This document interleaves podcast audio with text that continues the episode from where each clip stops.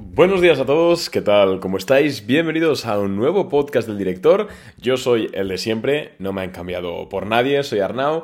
Y bueno, pues vamos con un nuevo episodio del podcast y hoy quiero hablaros sobre por qué, al menos bajo mi prisma, bajo mi, opinión y la opinión que compartimos aquí en Boring Capital, em, no vamos a ver un crash en bolsa como lo pintan en redes sociales, como lo pintan en medios de comunicación, incluso, y bueno, distintas personalidades. Quiero desgranar poco a poco por qué creo que hay este sentimiento, entre comillas, negativo, y ahora veréis por qué son las comillas, alrededor del mercado, alrededor de la economía, y también, pues, quiero daros mi opinión y mi prisma, que, bueno, creo que siempre está bien, ya que, bueno, es gratis, 10-15 minutitos de vuestro tiempo, y creo que os puedo ayudar a tomar mejores decisiones financieras con vuestra inversión en bolsa. Antes de empezar, como siempre, voy a ir muy rápido. Tenéis mi Instagram, arroba arnau barra invertir bolsa. Tenéis mi Twitter, arnau nogués. Podéis seguir el podcast, uniros a la newsletter, comprar la guía de inversión. Bueno, podéis hacer un montón de cosas. Así que todo eso os dejo en las notas del programa para que puedas tomar acción y mejorar tus finanzas. Y sin ir más lejos, vamos ya a ver. Eh, bueno, vamos allá con el episodio, ¿no? ¿Por qué, Arnau, estás haciendo ahora un podcast sobre... Eh, ¿Por qué haces un podcast ahora de si va a haber crisis, crash o por qué crees que no va a haberlo? Y mm, la razón es porque... Mm, al igual que muchos de vosotros y el 90% de la gente, yo también estoy en redes sociales y aparte de compartir contenido, tanto en Instagram, Twitter, todas las plataformas, también lo consumo. Es cierto que en los últimos años, y gracias a Dios, consumo bastante menos, eh, pero es cierto que consumo contenido. Y sobre todo consumo contenido relacionado con, lo adivináis, finanzas, efectivamente. No descanso ni un minuto al día. Y claro, me salen desde perfiles de pues, que realmente son profesores, catedráticos de la universidad, o eh, gestores de fondos, o gente seria, por supuesto, y con eso es ningún problema, pero también me salen muchísimas personalidades más mainstream que aunque sean muy populares y bueno, muchas de vosotras, muchos de vosotros no los, no los voy a mencionar, ¿vale? Pero les conocéis y seguramente más de uno sepa de, quiénes estoy hablando. Em, bueno, pues son un poquito más mainstream, es cierto que hacen más anuncios, tienen un tono, un lenguaje menos, menos em, técnico, entonces pueden llegar a muchas personas, etcétera pero que mm, para mí incurren en un, en un error de forma bastante frecuente, que es en ser muy catastrofistas y mm, no paran de hacer vídeos en, en, YouTube de la próxima crisis que viene ya está aquí, o de nuevo 2007, o por historias de Instagram o tweets poner que el SP500 se va a 2000 puntos, o sea, burradas así. Y yo entiendo, por supuesto, que, em, bueno, quiero entender, quiero pensar que ellos saben y son conscientes que están diciendo una tontería. Eh, es más, crean ese contenido para tener más impacto en redes sociales, crecer más y pues facturar más y en eso no hay ningún problema porque al final todo el mundo eh, quiere facturar más, eh, quiere ganar más dinero y no hay ningún problema con eso. El problema está en que si para crecer tienes no que, no que hacer fake news porque al final una opinión no es una fake news, absolutamente no. De hecho, yo en este podcast ahora voy a defenderte porque creo que no estamos en una crisis como se está pintando y igual mañana el mercado se desploma, es poco probable, pero igual sucede, me explico, ¿no? Eh, tener una opinión no es una fake news, pero sí que es cierto que considero que es una práctica un poco, al menos bajo mi punto de vista, deleznable estar sembrando el caos y, el, diciendo que el mundo se acaba eh, cada dos por tres por redes sociales simplemente para pescar unas cuantas visitas. Entonces, a raíz que es que me estoy yendo por las ramas, a raíz de que hay tantas personalidades, tantos youtubers, tantos medios, hablando de que viene la siguiente crisis de 2007, que nos vamos a morir todos, que vamos a pasar hambre, aquí tenéis a Arnau de Boring Capital, una vez más, un año más, llevando la contraria y siendo abogado del diablo. A ver, em, creo que no hay duda en que la situación económica actual, macroeconómica, no es la mejor, no es la deseable. O sea, hasta ahí estaremos todos de acuerdo. Obviamente en 2010 y... en 2015, por ejemplo, la situación económica era mucho mejor. O en 2019. E incluso... Bueno, en 2021 depende de los sectores, ya sabéis que depende de si a otro sector le afectó el COVID o no, pues será mejor o peor, pero estaremos de acuerdo en que ahora mismo, con una tasa de tipos de interés alta, con los problemas en la banca, con la inflación y bueno, con todo lo que estamos viviendo, incluso el conflicto geopolítico que tenemos en el este de Europa y todo esto, estaremos de acuerdo en que no estamos en el mejor momento económico de los últimos 20 años. O sea, esto creo que aquí podemos llegar a un punto de entendimiento todos. Ahora bien, que no estemos en una situación idílica a nivel económico no significa que mañana vaya el mercado a caer 2.000 puntos, o no significa que vayamos a ver un crash como en 1929, o que vayamos a entrar en otra crisis como la de 2007. No. Ojo, no estoy diciendo que estas hipótesis no sean posibles. Por supuesto que en una economía eh, bueno, en una ciencia social como es la economía tan dinámica, todo puede pasar, por supuesto. Simplemente estoy diciendo que, al menos con los datos que tenemos ahora mismo, es bueno, de no tener mucha idea estar diciendo esto. Y vamos a poner en contexto primero cuál es la diferencia entre 2007 y hoy. Porque he visto mucho la comparación, sobre todo a raíz de estas últimas semanas, donde, bueno, pues la quiebra de bancos y estas situaciones, muchos empiezan a decir, el próximo 2007. Y yo creo que no tiene esencialmente nada que ver. En primer lugar, en 2007, antes del estallido, eh, la situación financiera era idílica. El paro era bajísimo en prácticamente todo el mundo occidental, la inflación era baja, eh, obviamente los tipos de interés estaban bajos, eh, estamos claramente en una expansión monetaria. También antes de que estallase, la, burbuja y quebrase Lehman Brothers y Bernstein y todo esto, nadie sabía nada. Eh, es cierto que, eh, sobre todo por la película El Big Short, ahora parece ser que muchas personas ahí lo sabían, pero en verdad eh, fueron cuatro gatos los que se preocuparon por los activos tóxicos. Y mm, igual el 99,999 periodo por ciento de la gente no se esperaba eso. Y aquí es donde viene el problema. Las crisis, los crashes, donde de verdad el mercado sufre muchísimo y realmente entramos en una crisis brutal, es cuando se produce una crisis de forma repentina, algo que nadie se espera. Señores, esto es muy ilustrativo. Nunca en la historia, repito, nunca en la historia de los mercados ha habido un crash que llevase meses predicándose. Es decir, nunca en la historia ha habido un crash en bolsa o un crash en la economía que durante meses antes de ese crash todos los medios de comunicación, todos, bueno, eh, en ese entonces no había youtubers, ¿no? Pero bueno, que todo el mundo dijese que eso iba a suceder. Nunca. ¿Por qué? Porque esencialmente, si pensamos en el mercado de valores como una, una representación de la ley de la oferta y la demanda, si mucha gente piensa que el mercado va a caer, esa gente está fuera del mercado, por lo cual ya no tiene potestad de vender, por lo cual no generan esa caída o generan una caída mucho menor. Mientras que en, en un momento histórico en el cual todo el mundo está alcista, todo el mundo está bullish, todo el mundo está invertido en el mercado, la probabilidad de que debido a un evento inesperado todo el mundo empiece a vender es muchísimo más alta. Es por eso, amigos, que todos estos agoreros ya no solo influencers o, bueno, o tertulianos, sino incluso em, analistas famosos que habéis podido... No quiero dar nombres, ¿eh? Porque al final es una opinión muy personal y no quiero condicionar a nadie. Pero por eso estas personalidades han predecido exitosamente dos de las últimas 30 crisis.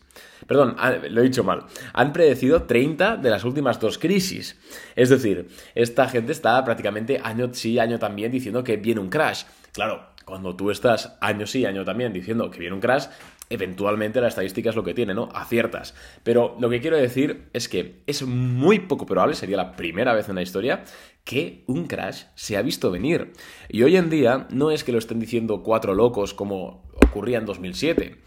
Em, no, no, no, es que hoy en día, vamos a ver, todo, a cualquier persona que le preguntes, o casi cualquier persona que le preguntes, te va a decir, uy, es mal momento, uy, eh, pinta mal, uy, va a caer. Amigos, cuando el sentimiento de mercado es negativo, como es ahora mismo, no, eh, eh, no existe mejor momento en la historia para afirmar que es poco probable que haya un crash. Porque esa gente que tiene miedo no está invertida, no tiene potestad para vender porque no tiene nada comprado. Y si no tiene potestad para vender, no va a hacer caer los precios.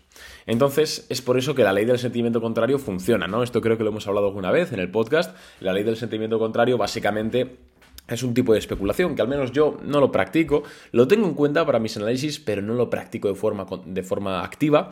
Pero básicamente lo que viene a decir es que cuando todo el mundo está eh, súper alcista, súper optimista, Em, ten cuidado porque puede que lo inteligente sea apostar a la baja.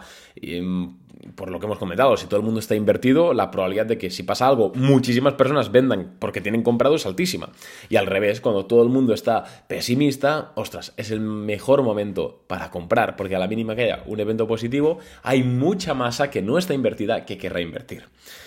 Entonces, esto son en esencia las diferencias de 2007. Eh, hoy en día tenemos em, una economía mucho más endeudada, lo cual complica un poco más la subida de tipos de interés como ocurrió para mitigar la crisis de los 70. Em, hoy en día, por supuesto, tenemos la inflación alta. Eh, hoy en día tenemos también, lo más importante, ¿cuál es la diferencia principal entre hoy en día y 2007? Amigos, pues que hemos aprendido de 2007. Y aunque yo sabéis que no soy el, soy uno de los mayores detractores de, la figura del Banco Central, eh, porque creo que están haciendo muy mal su, papel. Pero joder, al César lo que es el César. Los bancos centrales han aprendido que en 2007 el mayor error fue tardar en actuar. Y ahora mismo, si os fijáis, desde las últimas crisis que estamos viendo, o mini crisis, en el COVID, ¿qué ocurrió? Pum, eh, eh, hubo la cuarentena y a la misma semana ya teníamos paquetes de ayudas. Subió la inflación. Em, a la semana, em, tapering. Ahora, em, bueno, también con la inflación se sigue alta. ¿Qué han hecho? Subir los tipos de interés a una velocidad altísima. Ahora, eh, quiebra Silicon Valley Bank porque los tipos de interés resulta que ah, están estresando mucho a los bancos. ¿Qué hace la Reserva Federal? Al segundo habilita una ventanilla de liquidez. Están actuando de forma muy rápida. Y esto, aunque pueda ser negativo a largo plazo, porque si están inyectando dinero, pues genera inflación, bla, bla, bla. Eh, lo que es innegable es que es algo que en 2007 no se hizo y es algo que, desde luego, mejora muchísimo las situaciones. Volviendo al mercado de valores. Estamos en un momento en el cual eh, la, mayoría, de hecho, hoy, han salido los números, los bancos regionales han solicitado eh, la ventanilla de liquidez, para que me entendáis, descuento de bonos récord histórico. Es decir, eh, la Fed está regando, entre comillas, con dinero, con liquidez al mercado para rescatar los bancos regionales. Amigos, ya no hace falta ser un graduado en economía y un doctorado con honores para saber que cuando al mercado le, le inundas de liquidez, lo que es muy difícil es que los activos de renta variable caigan, porque la renta variable es donde más se canaliza ese exceso de liquidez, esa creación de nuevo balance, ese dinero impreso, para que me entendáis. Por supuesto también activos fijos, como pueden ser pues fincas, el oro, por supuesto, la plata, eh, inmuebles, aunque depende del país, es un poco más complejo. Pero amigos, eh, ¿cómo puede haber gente que mm, que se, bueno, que se haga respetar o que quiera hacerse respetar en el mundillo, diciendo que vamos a ver el mayor crash de no sé qué, mientras estamos viendo los bancos centrales inyectar liquidez en la economía. ¿Cómo es posible? Eh, eh, no, no, no funciona. No funciona. Esto es como ver, em, esto es como que un médico, eh, un médico influencer, viese a un paciente lleno de tumores malignos y que cada vez se está replicando mucho más, ese estado de mitosis, creo que se llama, em, y dijese que está todo bien. Amigos, no, no, o sea, las cosas son como son. En el caso económico, cuando tú inyectas liquidez, lo hemos hablado muchas veces, 3 de cada 4 dólares que se imprimen em, se quedan en Wall Street. Es cierto que a Powell el otro día le preguntaron si esto que estaba haciendo ahora, de la ventanilla de liquidez, si era una QE, si era una quantitative easing, si era expansión monetaria. Y él dijo que no, pero para mí es una mentira. ¿Por qué? Porque es cierto que eh, esta inyección, para que me entendáis, esta inyección de liquidez que está metiendo ahora mismo la Fed, perdonad por ponerme un poco técnico, pero esta inyección que está haciendo hoy en día la Fed a través de la ventanilla de liquidez, que lo que esencialmente hace es permitir a los bancos em, descontar o vender bonos sin realizar pérdidas, es decir, a precios a la par de emisión en lugar de mercado, es cierto que no es el mismo mecanismo que usó la Fed en 2020 y 2021 para imprimir dinero. En 2020 y 2021, o históricamente, las QE, la impresión de dinero, se hace a través de la compra de bonos por parte de la Fed, por parte de la propia Fed. Ahora, la Fed simplemente está permitiendo a los bancos descontar eh, bonos y em, activos respaldados por hipotecas. pero esencialmente al final lo que es la, el resultado final es el mismo, o prácticamente el mismo. Entonces, el resumen de mi postura, y perdonad por la chapa, pero quiero que, quería que quedase claro, el resumen es, ¿estamos en una situación económica compleja? Sí. ¿Estamos en una situación económica donde hay que estar encima del mercado, encima de las noticias, sobre todo si estamos invirtiendo de forma activa? Sí. ¿Estamos eh, al borde de la siguiente crisis de 2007 o de 1929 o de los 70 o de lo que sea? Hombre, no lo sé, pero estadísticamente o es no, es muy poco probable, al menos bajo mi punto de vista. Em, a nivel bolsa, amigos, yo creo que es un buen momento. No es que lo crea, llevo diciéndolo mucho tiempo en el podcast, no es que lo crea, no es que lo diga, sino que es que lo, lo estamos haciendo, joder. En Boring Capital, nuestro servicio de ideas de inversión e información premium, em, información premium de mercados, joder, ayer vendimos una empresa que es Intap, que la compramos el viernes pasado, le mandamos a los clientes la idea de inversión el viernes, y ayer la vendimos con un 5,5% de rentabilidad, con un riesgo relativamente moderado para lo que es el swing trade. En marzo lo vamos a acabar de forma positiva. Y marzo ha sido un mes de quiebras bancarias. Pero ¿cómo es posible que estéis ganando dinero en bolsa? Y además, de forma no haciendo cosas raras, sino simplemente comprando y vendiendo acciones nominales. ¿Cómo es posible que estéis ganando dinero en un mes en el cual hemos visto la mayor quiebra de un banco desde Lehman Brothers, que es Silicon Valley Bank, que hemos visto un banco quebrar en Europa como es Credit Suisse, que hemos visto em, cómo cientos de bancos acuden al rescate? ¿Cómo es posible que hayáis hecho dinero en bolsa? Pues porque entendemos que la realidad económica es distinta del discurso. Muy importante. Nosotros, tanto yo en Boring Capital como la mayoría de colegas inversores que tengo, esto ya no va de mi empresa o que seamos los mejores, porque no, no lo somos. Tratamos de serlo todos los días, por supuesto, pero hay gente y habrá gente siempre muchísimo mejor. Pero todos, eh, tanto yo como los colegas del sector que realmente entienden y realmente saben, Estamos mirando los hechos, no las palabras. Por eso el otro día, cuando Janet Yellen salía diciendo que el, Tesoro no estaba em, buscando unas formas de ampliar la garantía de depósitos, si vais a Boring Capital, a la web boringcapital.net, le dais al apartado de blog, que tenemos ahí artículos, tenéis un artículo mío de ese mismo del día siguiente, por la mañana, en el cual digo, digo que Janet Yellen miente. De hecho, se titula así, Janet Yellen está mintiendo. ¿Qué pasó dos semanas después? Pues efectivamente que el Tesoro confirma que están trabajando en una ampliación de garantía de depósitos. No es que yo sea nadie aquí que tenga información privilegiada o que sea súper inteligente. No, ojalá. Simplemente me fijo en lo que están haciendo, no en las palabras. Y cuando tú te fijas en lo que están haciendo y no en las palabras, y además buscas, pues lo que hemos dicho, ¿no? Acciones en buena tendencia, acciones que se beneficien de la situación actual. Por ejemplo, la que hemos dicho antes, que vendimos con un 5% de rentabilidad, Intap es una empresa que claramente se beneficia de que bajen tipos de interés y de que la Fed esté más suave. ¿Por qué? Pues porque es una empresa tecnológica, es una empresa que no genera beneficios, es una empresa que ha pegado un petardazo creciente, es una empresa saliendo de un IPO base, con un perfil bueno de volumen. Si tú juntas todo esto con eh, darte cuenta de que están inyectando liquidez, darte cuenta de que ahora eh, los swaps de la Fed descuentan bajadas de tipos, etcétera, joder, es que realmente iba a sonar un poco arrogante, pero es que no ganar dinero en bolsa está, es difícil. Es difícil no ganar dinero en bolsa si tienes toda esta información. Por supuesto, si no tienes ni idea, eh, estás jugando al, casino. Pero sabiendo esto no es tan difícil. Entonces, y me estoy yendo de las ramas, lo sé. Pero si tú estás invertido o tienes dinero en un fondo, en acciones, lo que sea, eh, tranquilo, realmente estudia, entiende lo que tienes, no te dejes llevar por la información sensacionalista de medios de comunicación, de influencers, de gestores de moda, que a veces flipas lo que tienes que escuchar por ahí, y sigue, en primer lugar, los hechos, tu intuición, y por supuesto también contrástalo con opiniones de analistas, pero sobre todo, céntrate en los hechos.